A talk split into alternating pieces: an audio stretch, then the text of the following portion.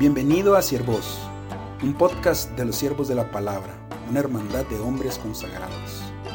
A través de este podcast queremos compartir contigo nuestras reflexiones, aventuras y todo aquello que el Señor está haciendo en nuestra vida.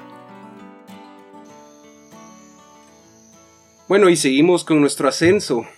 Y hoy me voy a basar en el Salmo 127, sobre todo en los primeros dos versículos, y a todos los que están en sus casas escuchándonos en Ciervos.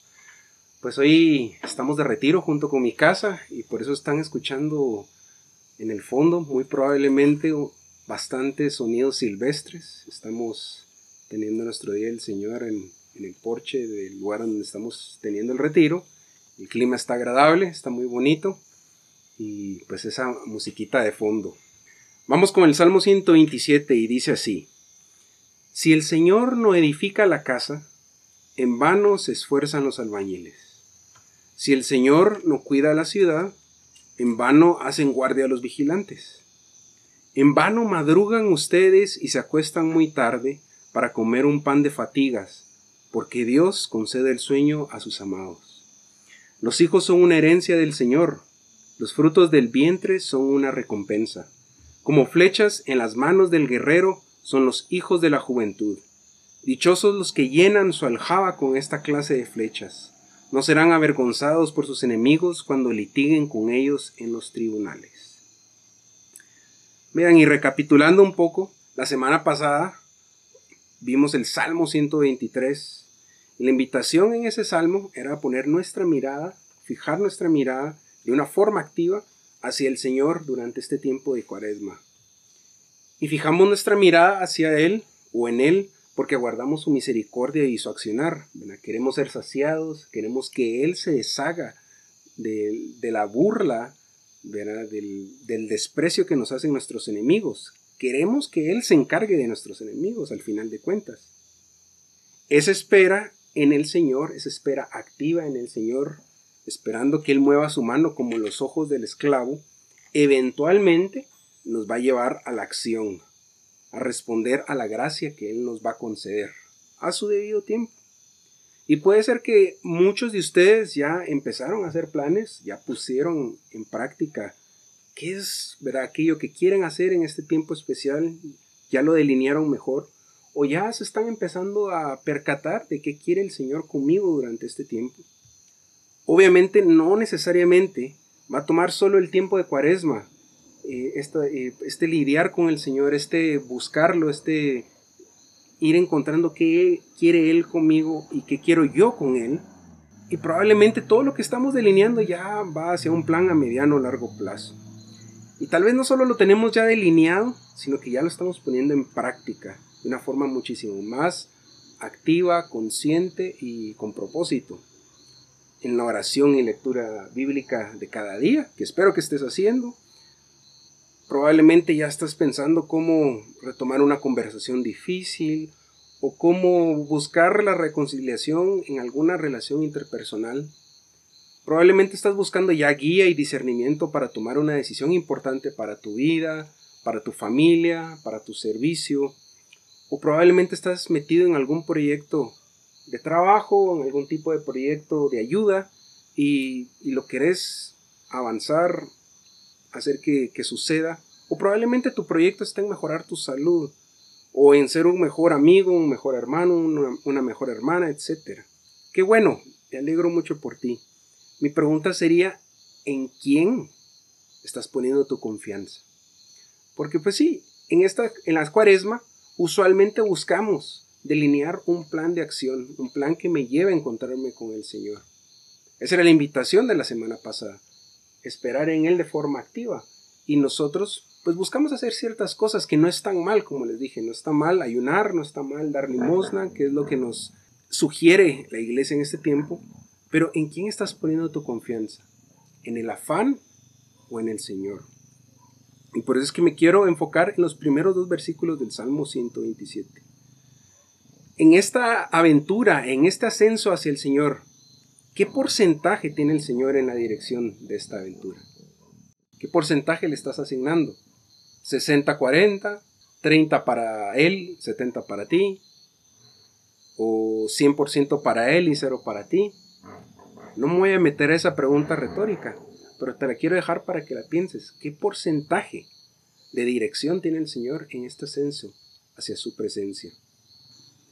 Para mí creo que el salmista lo tenía muy claro y utiliza imágenes que, podemos entender muy bien. Son imágenes que transmiten seguridad. ¿Por qué? Porque habla de construcción, los cimientos. Si el Señor no construye la casa, si, si el Señor no pone los cimientos, se puede destruir. Otra imagen de ciudad, el, vigilante que la cuida, el guachimán, como se dice aquí en, Costa Rica. ¿verdad? Si el Señor no cuida de la ciudad, pues puede ser destruida, puede ser saqueada.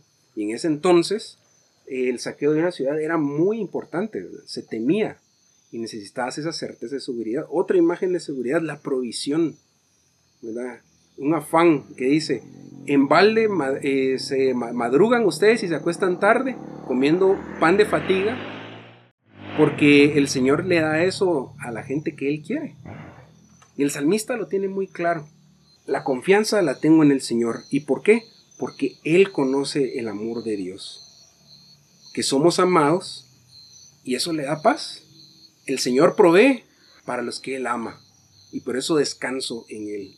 Y por eso confío en Él y por eso tengo la seguridad de que el proyecto que estoy emprendiendo con Él va a llegar a buen término. ¿Por qué? Porque Él cuida de mí, porque Él está pendiente de mí. Y creo yo que cuando yo estaba rumeando estas líneas del Salmo, lo que se me venía a la mente era que la confianza en el Señor tiene sus raíces en saberse amado por Él.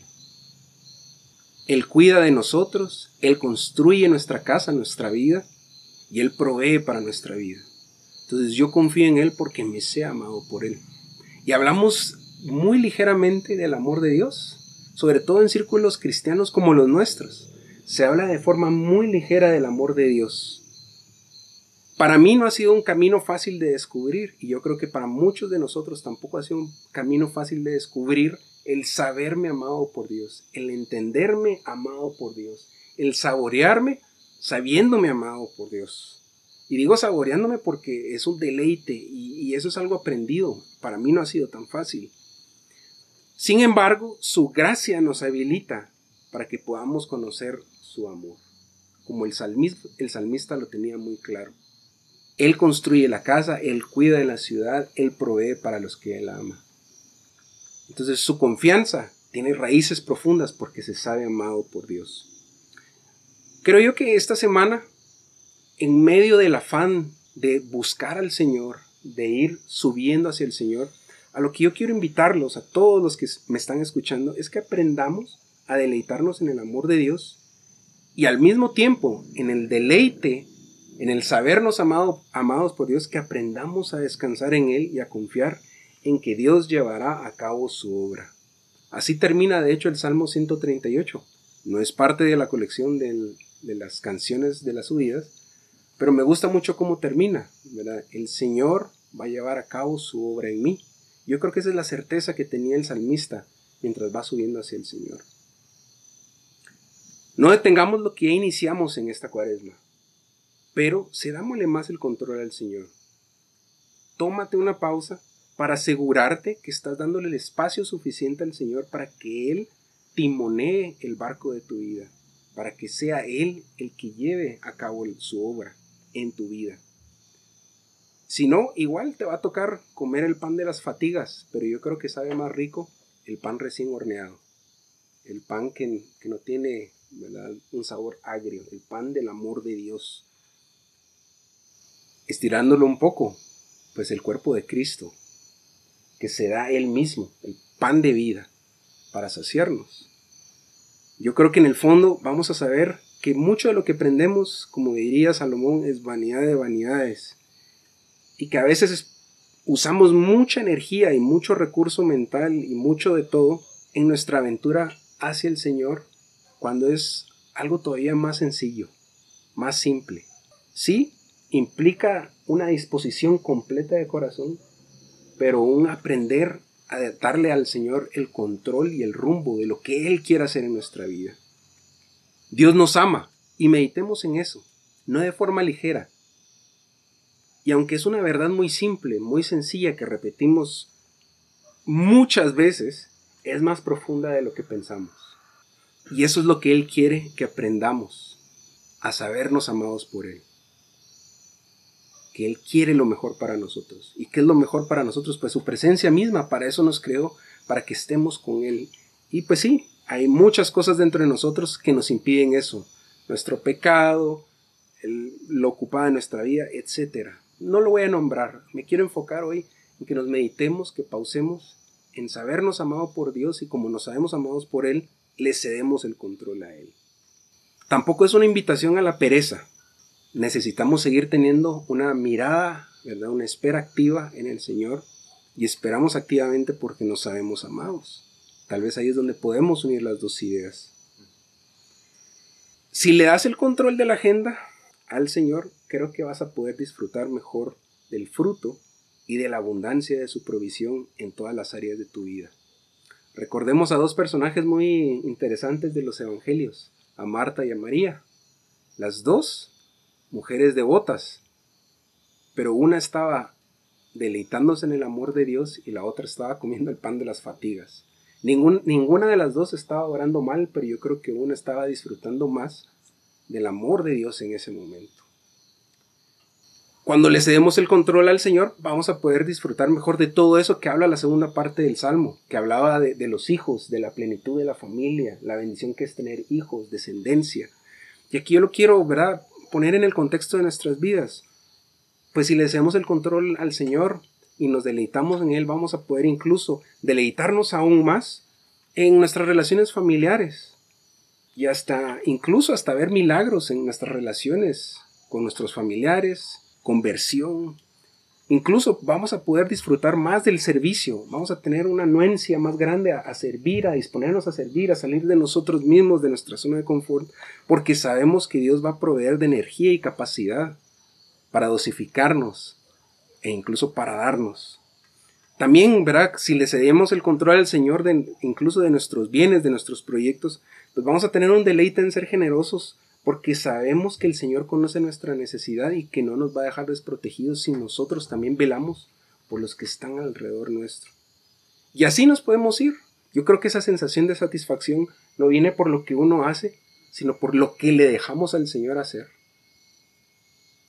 Que al final de cuentas nos ama y quiere lo mejor para nosotros.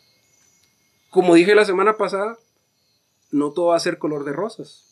Va a haber algo de purificación, sí pero en nuestro ascenso, que puedas comprender la profunda verdad de que Dios te ama. En fin, esa es la conclusión con la que me quiero quedar y la voy a repetir una vez más. Dios te ama y quiere lo mejor para ti. ¿Qué mejor forma para nosotros? Aquí los que estamos aquí presentes, tal vez a usted no les toque en este día, pero qué mejor forma para nosotros los siervos de la palabra que iniciar el día del Señor ponderando esta gran verdad con gratitud con gozo, con esperanza. Y sí, todavía estamos a tiempo de seguir puliendo el plan que quiere empezar el Señor en esta cuaresma y probablemente continuar a lo, a lo largo del año o a lo largo de los años. Pero dejar que el Señor sea el que construye la casa. Esa casa espiritual que son nuestros corazones mismos, pero también esa casa espiritual comunitaria que somos todos nosotros, como piedras vivas, que somos construidos en un templo espiritual en el cuerpo de Cristo. Esto fue Siervos. Si quieres conocer más de nosotros, visita nuestro sitio web www.siervosdelapalabra.org. Dios te bendiga.